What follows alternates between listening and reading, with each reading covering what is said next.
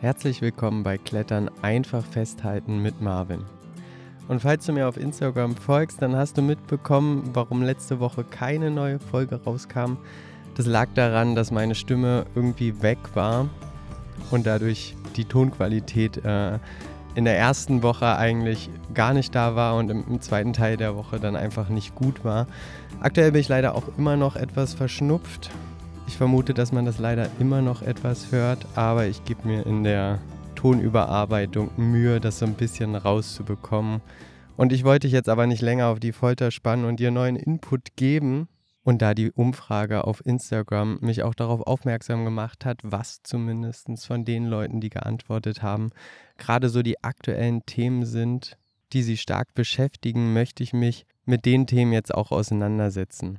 Und ein Thema, was vorgeschlagen wurde und wo ich denke, dass es ziemlich viele auch betrifft und die dazu einfach mehr wissen wollen, ist, wie komme ich eigentlich von dem Leistungsplateau, auf dem ich mich bewege, weg? Allerdings nicht nach unten weg, sondern nach oben weg. Und ich fand das eine richtig schöne Antwort, weil Leistungsplateau ist natürlich eine Schwierigkeit, mit der wir irgendwie alle zu kämpfen haben, zumindest jeder, der sich irgendwie Richtung äh, Training bewegt.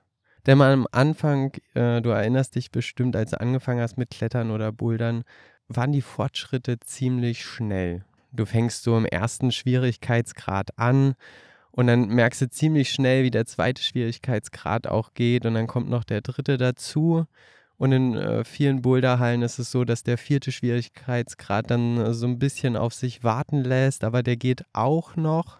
Und dann versucht man langsam am fünften Schwierigkeitsgrad zu kratzen und da wird es dann schon langsam schwierig in meinem Kopf habe ich jetzt so die typischen sechs Schwierigkeiten aus vielen Boulderhallen. Da gibt es natürlich unterschiedliche Systeme, keine Frage. Manche haben acht, acht Farben, manche haben auch nur vier Farben etc.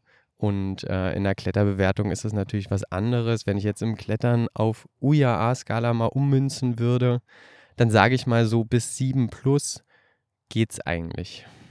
Eine 3 klettert man am Anfang ziemlich schnell, eine 4 auch zu einer 5 und 6, diese Sprünge, die sind schon da, aber die sind nicht so massiv. Für einige ist der Sprung dann von 6 plus auf 7 minus nochmal relevant und der absolute Knüppel kommt aber von 7 auf 8, also von 7 plus auf 8 minus. Ähm, in der Kletterszene ist das äh, ganz oft so dieser magische Grad. Da wurden ganze Bücher drüber geschrieben. Wie komme ich in den achten Grad zum Klettern? Und ich will ganz ehrlich sein, äh, das ist jetzt keine Magie. Das schafft man schon. Gibt aber ein paar Dinge, die man halt irgendwie, äh, die man sich verdeutlichen muss, die man sich klar machen muss. Und deswegen ist diese Folge die Einführungsfolge zum Wie überwinde ich mein persönliches Leistungsplateau. Und ich werde mich in den nächsten Monaten auf die Themen stürzen, die ich heute mit dir bespreche, werde sie einzeln auseinandernehmen und dann werden wir uns angucken, wie der Weg ist, um das Leistungsplateau zu überwinden. So als erstes ist es eigentlich kaum möglich, sein Leistungsplateau ohne Trainingsplan zu überwinden. Und da fängt es meistens schon an und hört es halt auch leider schon oft auf. Denn es gibt ein bestimmtes Level, das erreichen wir einfach, indem wir viel klettern gehen oder indem wir viel, viel bouldern gehen. Aber dieser, diese Überwindung von diesem Grad dann in den nächsten Grad, das sind dann vielleicht manchmal so Zufallsrouten, die einen besonders liegen. Da kratzt man dann vielleicht, ich nehme jetzt mal 8 Minus als Beispiel, da, da geht man, da schafft man doch mal eine 8 Minus, aber im Großen und Ganzen geht das eigentlich nicht. Und das wird auch ohne Trainingsplan nicht funktionieren. Da will ich ganz ehrlich sein, weil ich kann zwar, wenn ich die Zeit habe, kann ich zwar und, und äh, die Energieressourcen auch habe, dann kann ich natürlich sechsmal die Woche klettern gehen, aber ein Trainingsplan, der durchdacht ist, ist bei dreimal die Woche viel effizienter als sechsmal die Woche, wo ich nicht weiß, was ich tun soll. Wenn ich einen Trainingsplan habe, der gut strukturiert ist und ich gehe sechsmal die Woche, dann ist der wiederum natürlich effektiver, ist ja klar. So, und als erstes muss ich mir natürlich die Dimensionen des Kletterns angucken. Da komme ich gar nicht drum herum.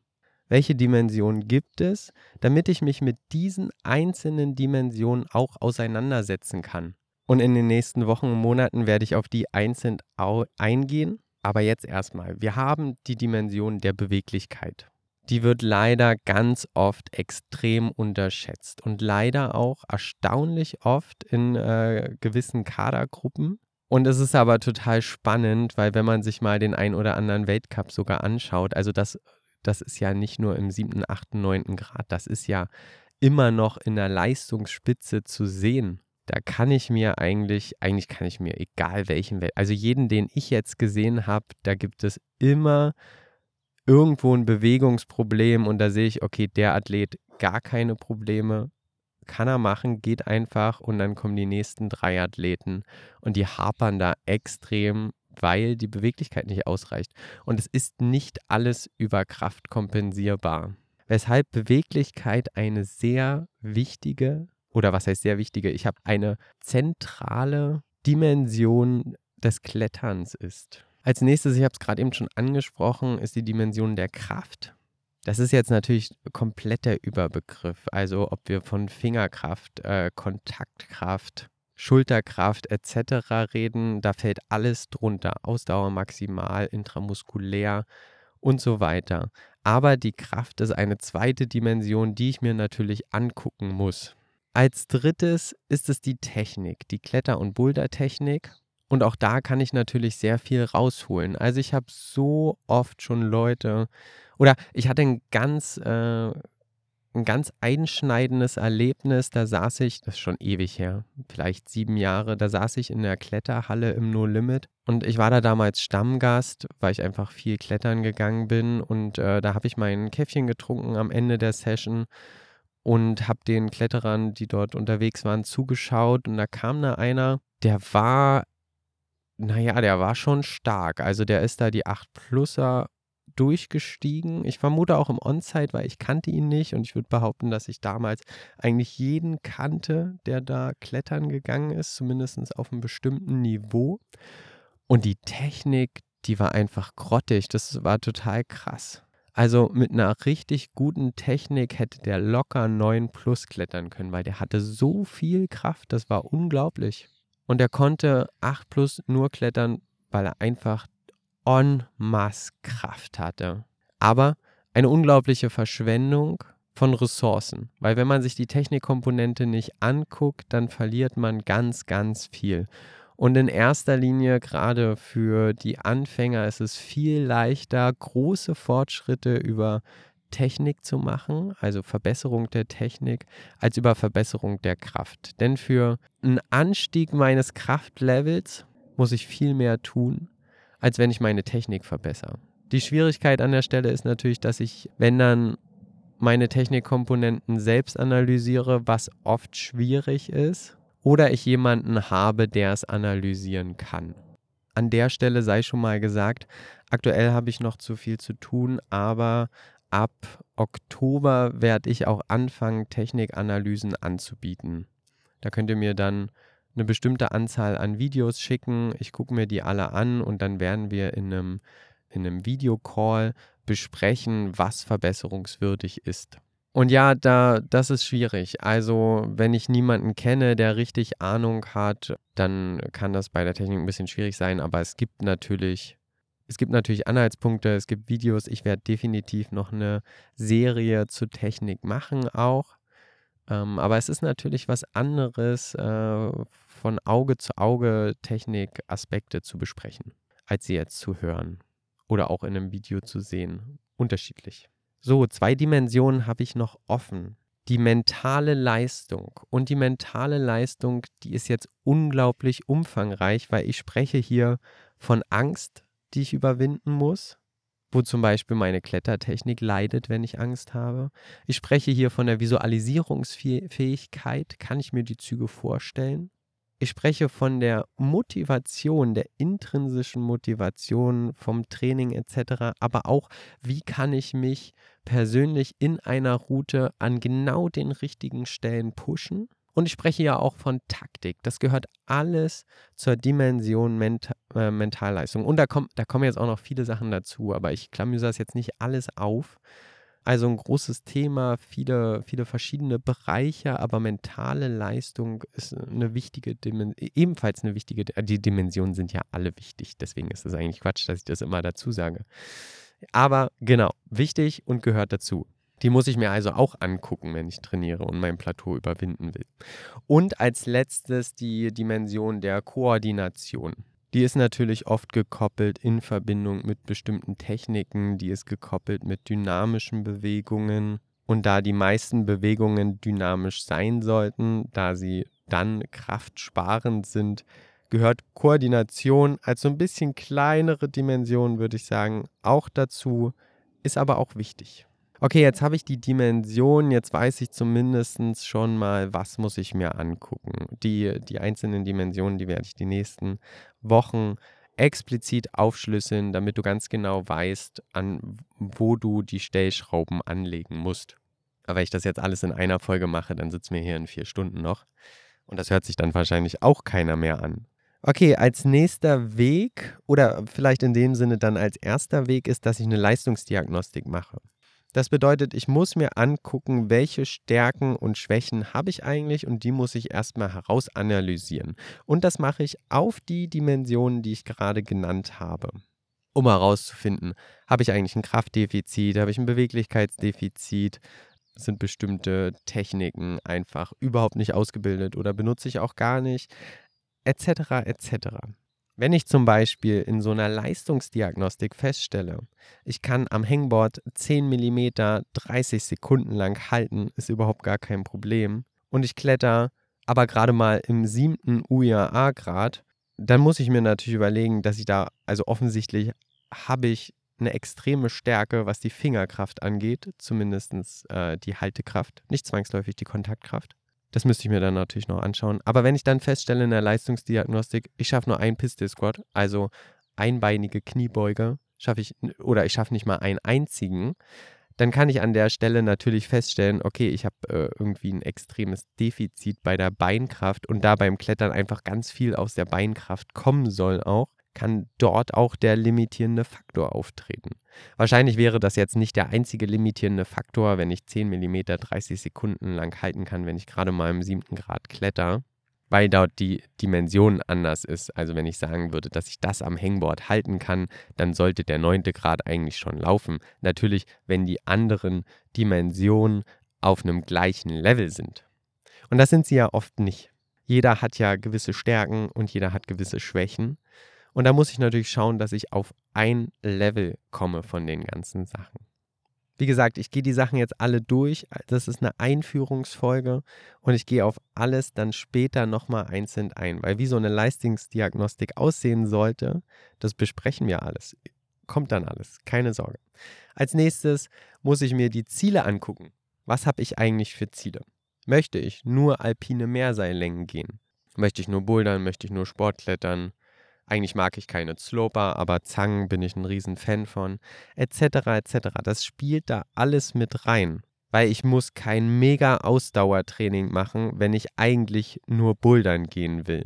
Dann brauche ich eine gewisse Boulder-Ausdauer, aber das ist ein ganz anderes Training, als die Laktattoleranz zu trainieren. Und da Laktattoleranz ein echt richtig straffes Trainingsprogramm ist, kann ich mir das an der Stelle zum Beispiel sparen, wenn ich das gar nicht brauche. Also ich muss mir die Ziele überlegen und danach dann natürlich überlegen, welche Bereiche aus welchen Dimensionen brauche ich und welche Bereiche brauche ich nicht. Denn wenn ich natürlich was weglassen kann, dann spare ich an der Zeit auch einen Haufen Zeit und Ressourcen. So, wo wir gerade bei Zeit sind, wie viel Zeit habe ich selbst eigentlich in der Woche?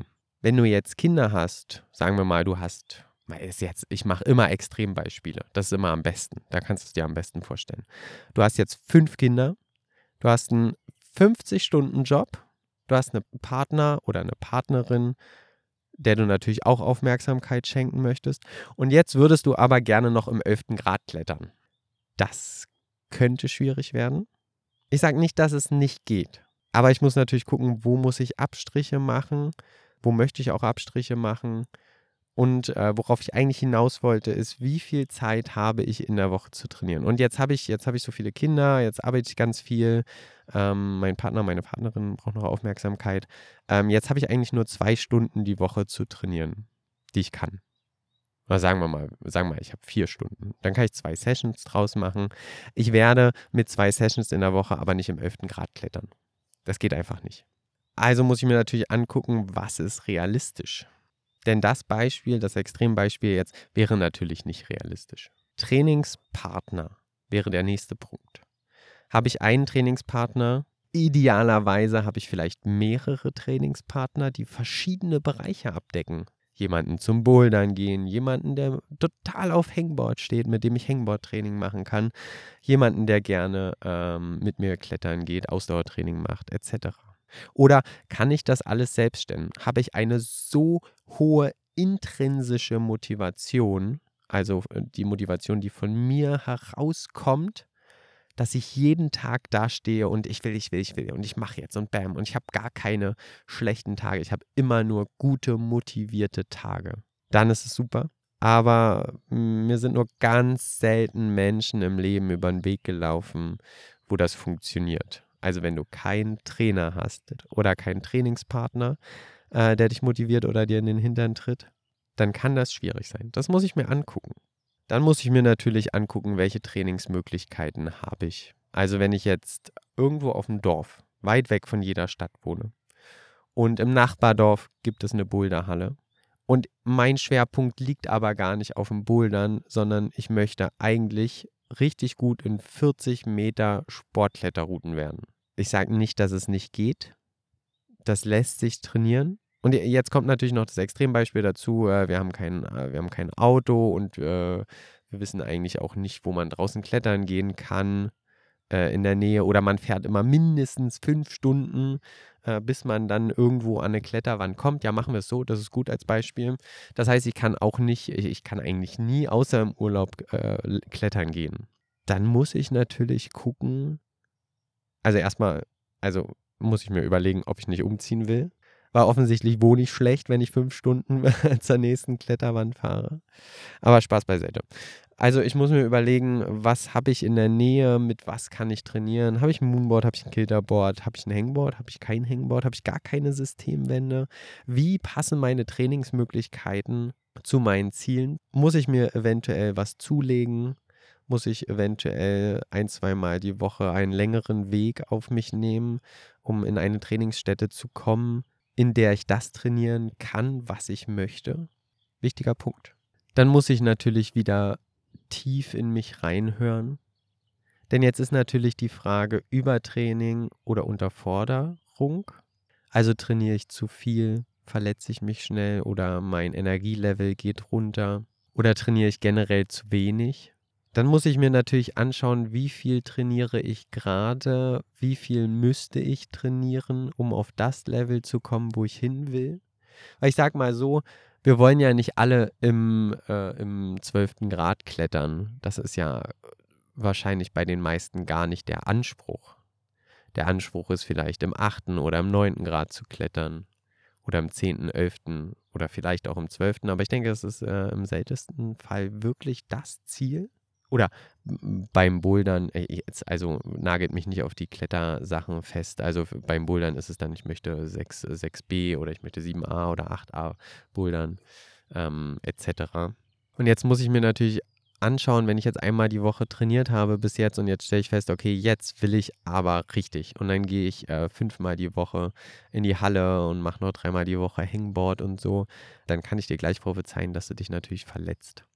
Das heißt, das Maß das Maß muss auch stimmen. Und das Maß zu finden ist leider gar nicht so einfach.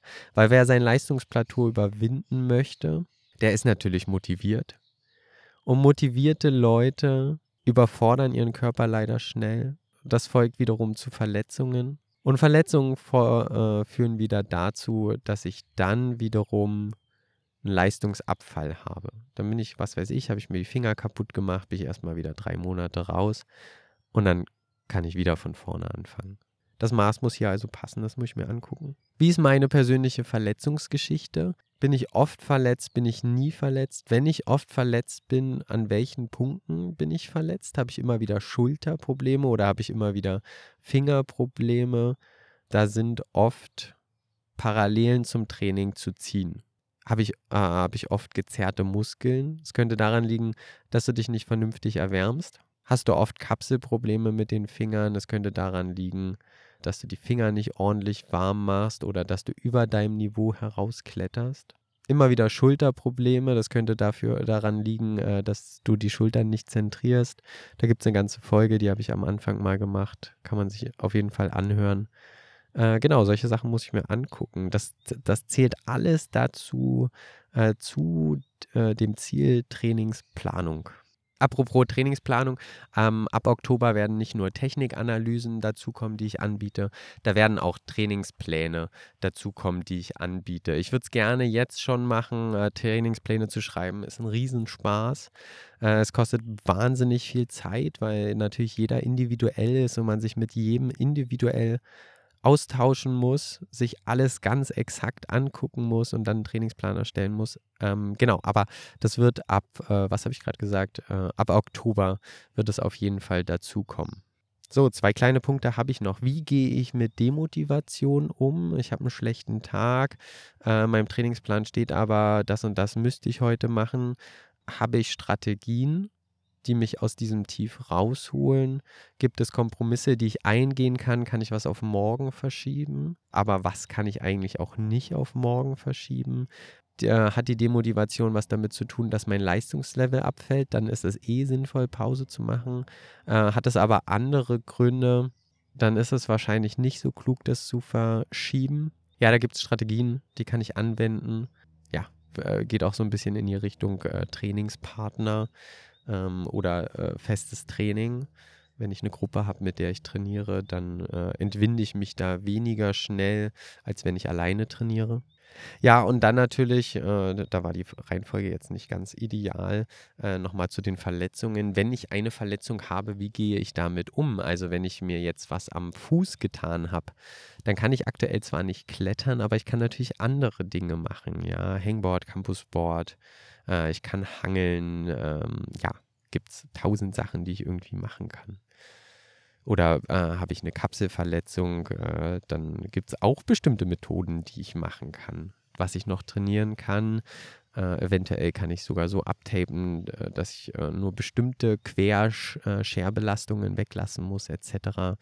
Äh, ist natürlich nochmal super speziell, ist nochmal ein schwieriges Thema aber alles möglich, um den Leistungsabfall so gering wie möglich zu halten oder äh, ihn vielleicht zu steigern. Also interessanterweise war mein absolutes Hochjahr, als, ähm, als, die, als der erste Lockdown zu Ende war. Ähm, da, da war ja 15 Kilometer Umkreis. Äh, man konnte also, also ich habe in Leipzig damals gewohnt, man kam nirgendwo hin. Steinbrüche, sogar die waren zu weit weg. Man durfte einfach nicht raus. Polizei hat alles kontrolliert. Es war äh, der Horror. Ähm, ja, und dann habe ich halt total viel, also mein Defizit damals war Fingerkraft, ist es wahrscheinlich immer noch, zumindest äh, für da, wo ich hin möchte. Ja, und dann habe ich einfach ganz viel Hangboard und äh, Campusboard gemacht zu Hause. Ich habe mir dann eine schicke Trainingsbox gebaut. Ähm, ja, und das war, das war das eine, das war die eine Dimension in, in der Kraft sozusagen, die ich stark vernachlässigt hatte in den letzten Jahren und dann habe ich da, haben wir da Lockdown gehabt und da habe ich ganz viel Fingertraining gemacht und auf einmal bin ich einen ganzen Grad schwerer geklettert, ja. Also man muss an den richtigen Stellen die Schrauben anziehen. Das macht ganz viel aus. So, bitte nicht gleich auf Pause drücken. Wir sind zwar am Ende, aber für den Algorithmus auf Spotify, YouTube etc. macht es immer ganz viel aus, ob du die Folge bis zu Ende hörst. Ähm, und ähm, da erhöht sich dann sozusagen das Ranking und äh, ähm, es wird auch mehreren Leuten vorgeschlagen. Das heißt, wenn dir die Folge gefällt, bitte ganz kurz noch bis zum Ende hören. Generell bitte kurz äh, einfach durchlaufen lassen, bis das Outro auch durchgelaufen ist. Das macht äh, extrem viel im Algorithmus aus. Genau, ich möchte mich an der Stelle für deine Aufmerksamkeit bedanken. Wenn du mich unterstützen möchtest oder wenn du auch Teil der Community werden möchtest, äh, schau einfach mal auf Instagram vorbei Folg mir da, da kannst du auch Themen mitbestimmen. Du kannst mir Fragen stellen, auf die ich extra, äh, extra eingehe. Ja, und wenn du Lust hast, ähm, wenn du das so toll hier alles findest und äh, mich äh, minimalistisch mit einem Obolus unterstützen möchtest, dann kann ich immer auf meine Webseite verweisen. Dort gibt es einen Link zu Steady und dort kann man äh, sich einen freiwilligen Betrag ausdenken und diesen dann im Monat sozusagen im Podcast dann spenden. In dem Sinne dann mir. Genau, dann wünsche ich dir noch einen schönen Tag und ich hoffe, du bist bei einer nächsten Folge nächste Woche Teil 2 Leistungsplateau überwinden mit dabei.